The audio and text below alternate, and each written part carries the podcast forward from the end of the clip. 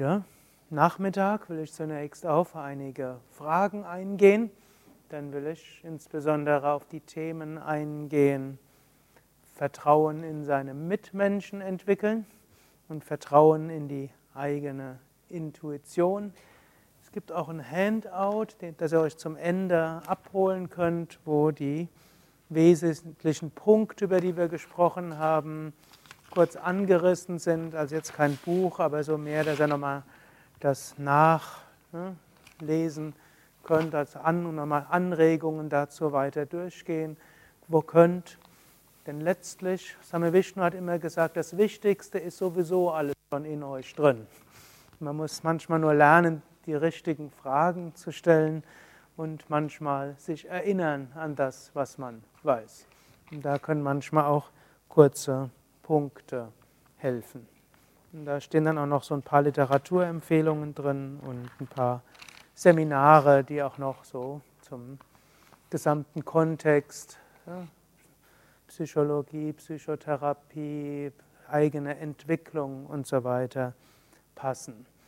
Vielleicht auch noch eines, ihr habt gemerkt, ich gehe jetzt bis dieses Seminar hauptsächlich vom Spirituellen angegangen.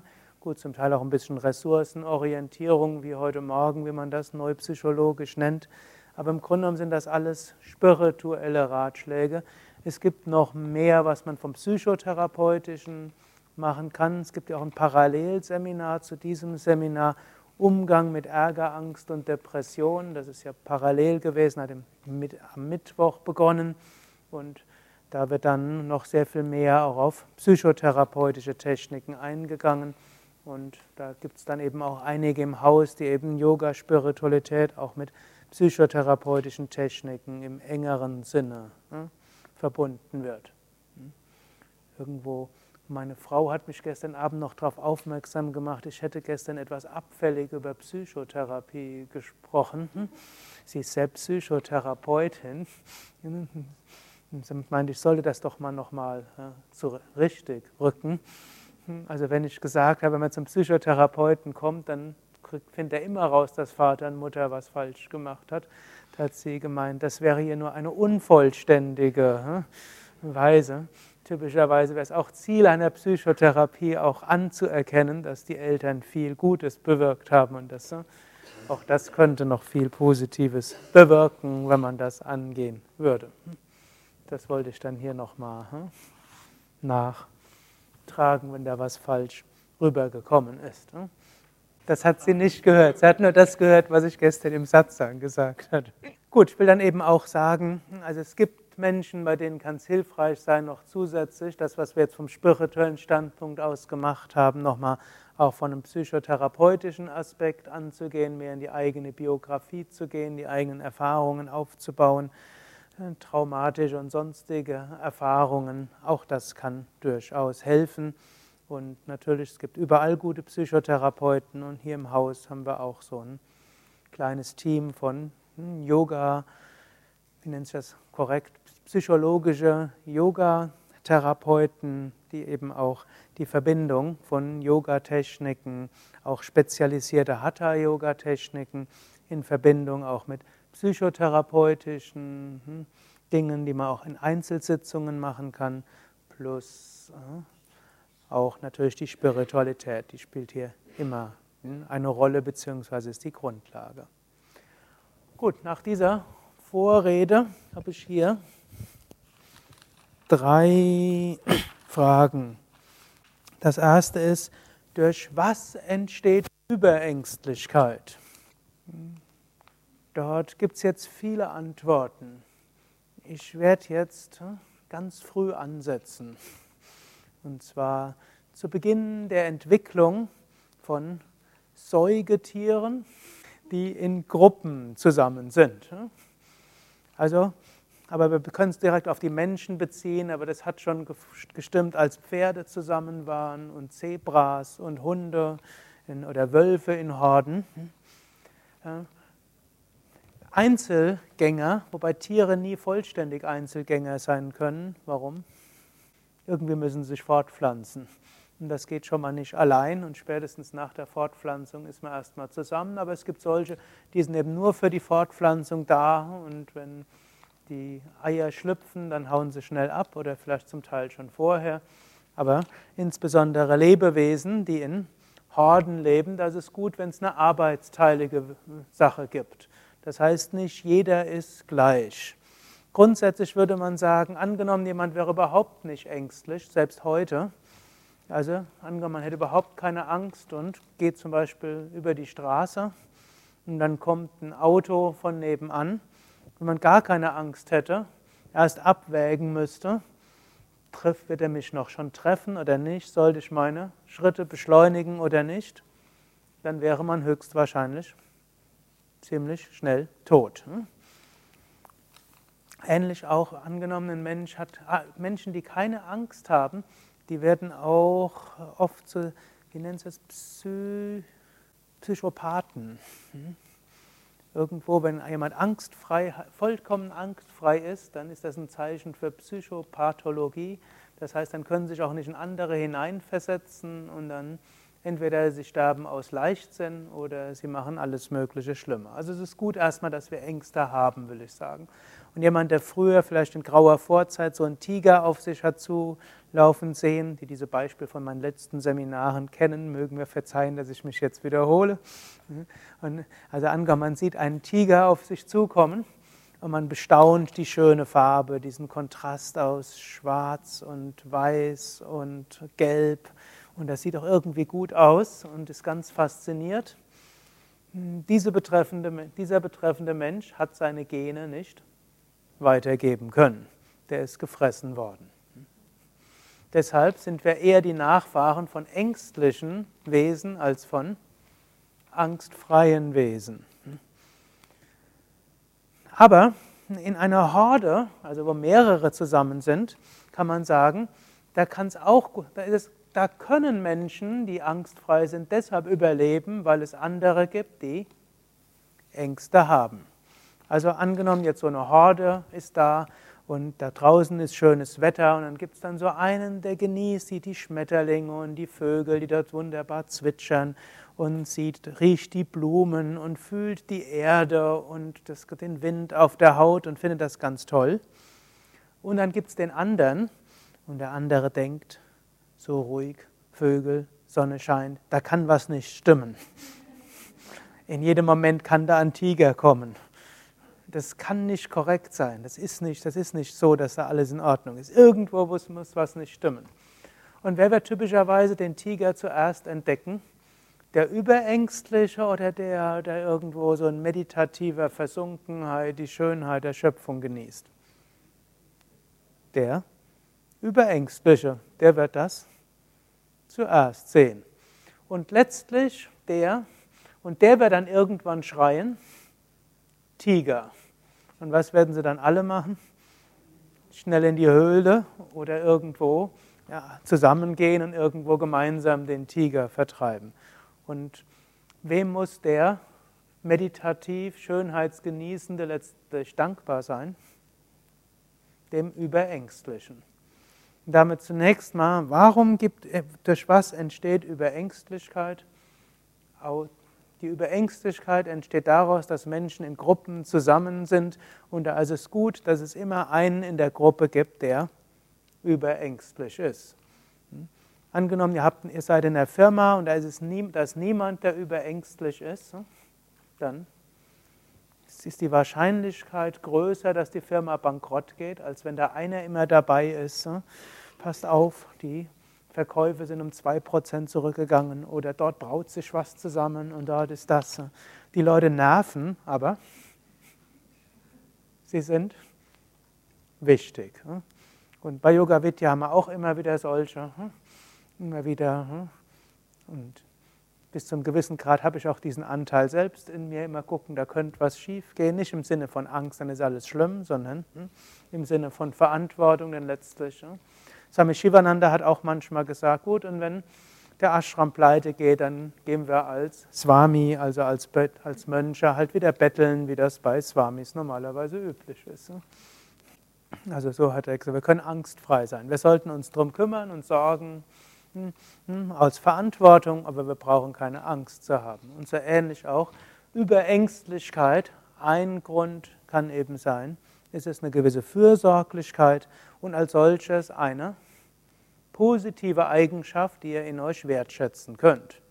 Natürlich kann man sagen, aber diese Überängstlichkeit, sie lähmt mich. Sie führt dazu, dass ich nichts mache. Sie führt dazu, dass ich nachts Albträume habe, morgens aufwache, dass ich mich nicht traue, mit meinem Chef zu reden, dass ich keinen Vortrag halte und so weiter.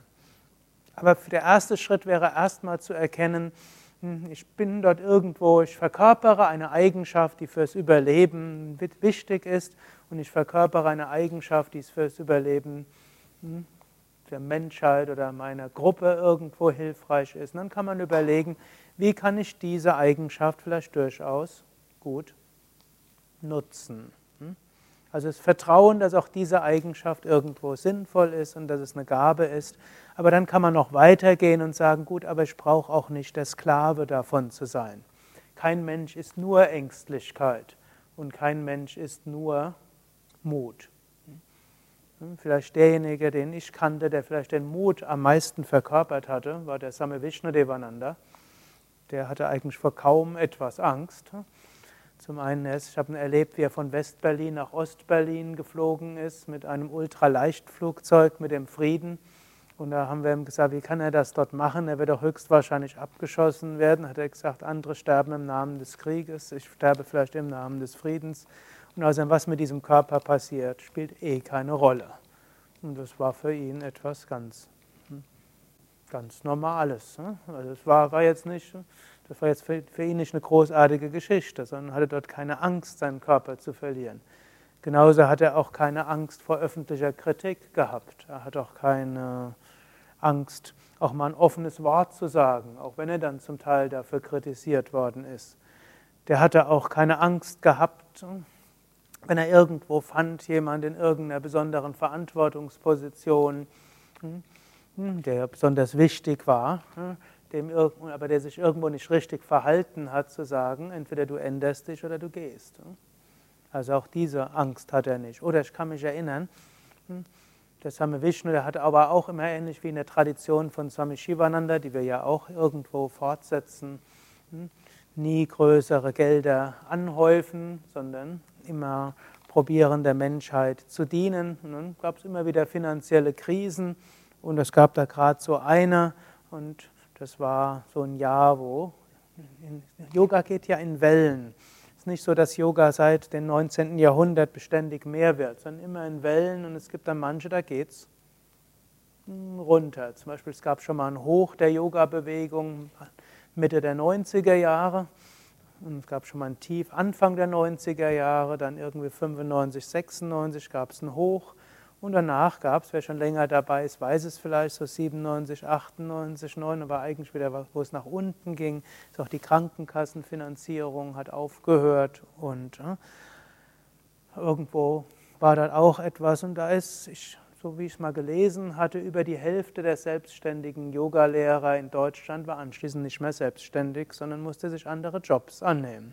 Also auch Yogalehrer ist kein hm, krisensicherer Beruf. Gut, viele sind neben, ja, irgendwo halb Zeit, Teilzeit tätig, dort tätig, haben sich einen alten Zeitzeitjob genommen. Und so ähnlich war es auch, geht das auch in dem Ashram vom Same Vishnu gewesen. Da war halt gerade so ein Tief gewesen, Gästezahl ist runtergegangen, Ashram war in der finanziellen äh, Schwierigkeit. Es gab schon die sogenannten Cut-off-Notices. Hm. Das heißt, es wurde angekündigt, demnächst wird die Elektrizität abgestellt und die das Telefon wird abgestellt. Es gab auch schon eine Nachricht, wenn ihr nicht bis dann und dann bezahlt habt, dann Foreclosure. Das heißt, dann wird das Ashram-Gelände versteigert von Bank. Also es war schon eine kritische Geschichte. Und dann gab es einen, der hat einen größeren Lotteriegewinn gemacht. Und der hatte gesagt, er würde dort die Hälfte dem Ashram zur Verfügung stellen. Und das hat, hat, hätte die ganzen finanziellen Sorgen gelöst. Und der war im Ashram und ist drei Tage hintereinander nicht zum Satsang gekommen. Und dann hat der Swami Vishnu ihn rufen lassen, hat gesagt, wenn er nicht, im Ashram, wenn er nicht in den Satsang kommt, dann möge er bitte gehen. Als ich das mitgekriegt habe, ich war gerade in einer Verantwortungsposition und ich wusste wirklich nicht, wie wir das noch machen sollten. Es würde die nächste Woche, ohne diese, diese Spende, würde nächste Woche die Elektrizität ins Telefon abgestellt werden. Und ohne Telefon kann man auch keine Anmeldungen mehr entgegennehmen. Was macht man dann? Und es handelt, heutzutage sind die Telefonrechnungen niedrig. Damals hm, war es noch anders. Hm. Gut, die Sache ist glücklicherweise gut ausgegangen. Der ist künftig in den Satz angegangen, hat den Same Vishnu bewundert, auch dafür, dass er einen solchen Mut macht. Und er hat die Spende gegeben und der Ashram hat überlebt. Aber ich will euch nur sagen, also ich habe keinen gekannt, der einen solchen Mut in jeglicher Hinsicht hatte, wie der Same Vishnu. Aber auch ihn konnte ich sehen, er hatte auch berechtigte Sorge und manchmal hat er auch hm, irgendwo hm, Überlegungen angestellt, wo ich gemerkt habe, man könnte es auch sagen, er hat eine gewisse Angst, aber nicht wirklich eine Angst, man würde es eher sagen, bei ihm eine Sorge. Hm. Er konnte sich auch vorstellen, es können Dinge schiefgehen und er konnte sich sogar eine ganze Menge vorstellen, was schief geht. Er konnte, hat nur gedacht, egal was schief geht, spielt keine wirkliche Rolle. Aham Brahmasmi, ich bin eins mit Brahman. Dennoch muss ich verantwortungsbewusst handeln. Also, das ist ein Aspekt, durch was entsteht Überängstlichkeit. Dann gibt es ein Buch von Swami Shivananda, das nennt sich die Überwindung der Furcht. Da gibt es eine Reihe von Tipps, was man umsetzen kann. Und vielleicht auch noch, und wir haben ja dieses Seminar auch, Umgang mit Ärger und Angst oder Überwindung von Ärger, Angst und Depression.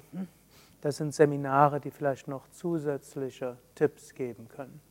Natürlich Überängstlichkeit kann auch entstehen durch Überängstlichkeit der Eltern, Überfürsorglichkeit. Es kann entstehen durch eine traumatische Erfahrung. Es kann durch Unsicherheit in der Kindheit oder im Mutterleib entstehen. Es kann eine Gefahr während der Schwangerschaft geherrscht haben. Eltern können an Abtreibung gedacht haben. In diesem oder in einem früheren Leben. Hm? Man kann im früheren Leben maßlos enttäuscht worden sein. Also es gibt viele Gründe, die es noch zusätzlich gibt zu der allgemeinen. Tipp wäre insgesamt es erstmal als ne, Gabe anzusehen, zweitens zu sagen, dass es vielleicht positiv nutzbar ist, dass man vielleicht anderen damit helfen kann, aber dass man auch nicht sich davon beherrschen lassen sollte, sondern sich bewusst ist, in mir ist auch Mut drin, in mir ist auch die Fähigkeit voranzuschreiten und ich kann auch mutig sein, gerade weil ich auch mal die Angst überwinde. Jetzt fällt mir noch mal etwas ein aus irgendeinem Film. Und zwar, kennt, kennt ihr Raumschiff Enterprise, Star Trek? Irgendwann war ich mal ein großer Fan der Serie. Da gibt es dann so einen Lieutenant Commander Data, in der, ich glaube, ist die Next Generation. Da gibt es ja, glaube ich, vier oder fünf Staffeln bisher in der Next Generation. Das ist so ein Android, das ist eigentlich ein Computer, der aber so aussieht wie ein Mensch und der aber auch in vielerlei Hinsicht reagiert wie ein Mensch. Und irgendwann hat er einen Emotionschip bekommen. Und dann hat er auch Ängste empfunden und plötzlich wurde er ängstlich und da war, war der irgendwo, hm, der war so, hm, hat er sich mit irgendjemandem unterhalten und er hat ihm gesagt, jetzt kannst du wirklich mutig sein. Früher hattest du nie Angst gehabt und da ist es dir einfach gefallen, ne, in die verschiedensten Situationen reinzugehen. Denn du hattest keine Angst gehabt. Jetzt hast du Angst und jetzt die Angst zu überwinden, das ist ein echtes Mut, echter Mut. Früher warst du nicht mutig, jetzt kannst du Mut zeigen. Gut, und natürlich in der Geschichte geht es gut aus. Ihm gelingt es tatsächlich, Mut zu zeigen und mit Angst umzugehen.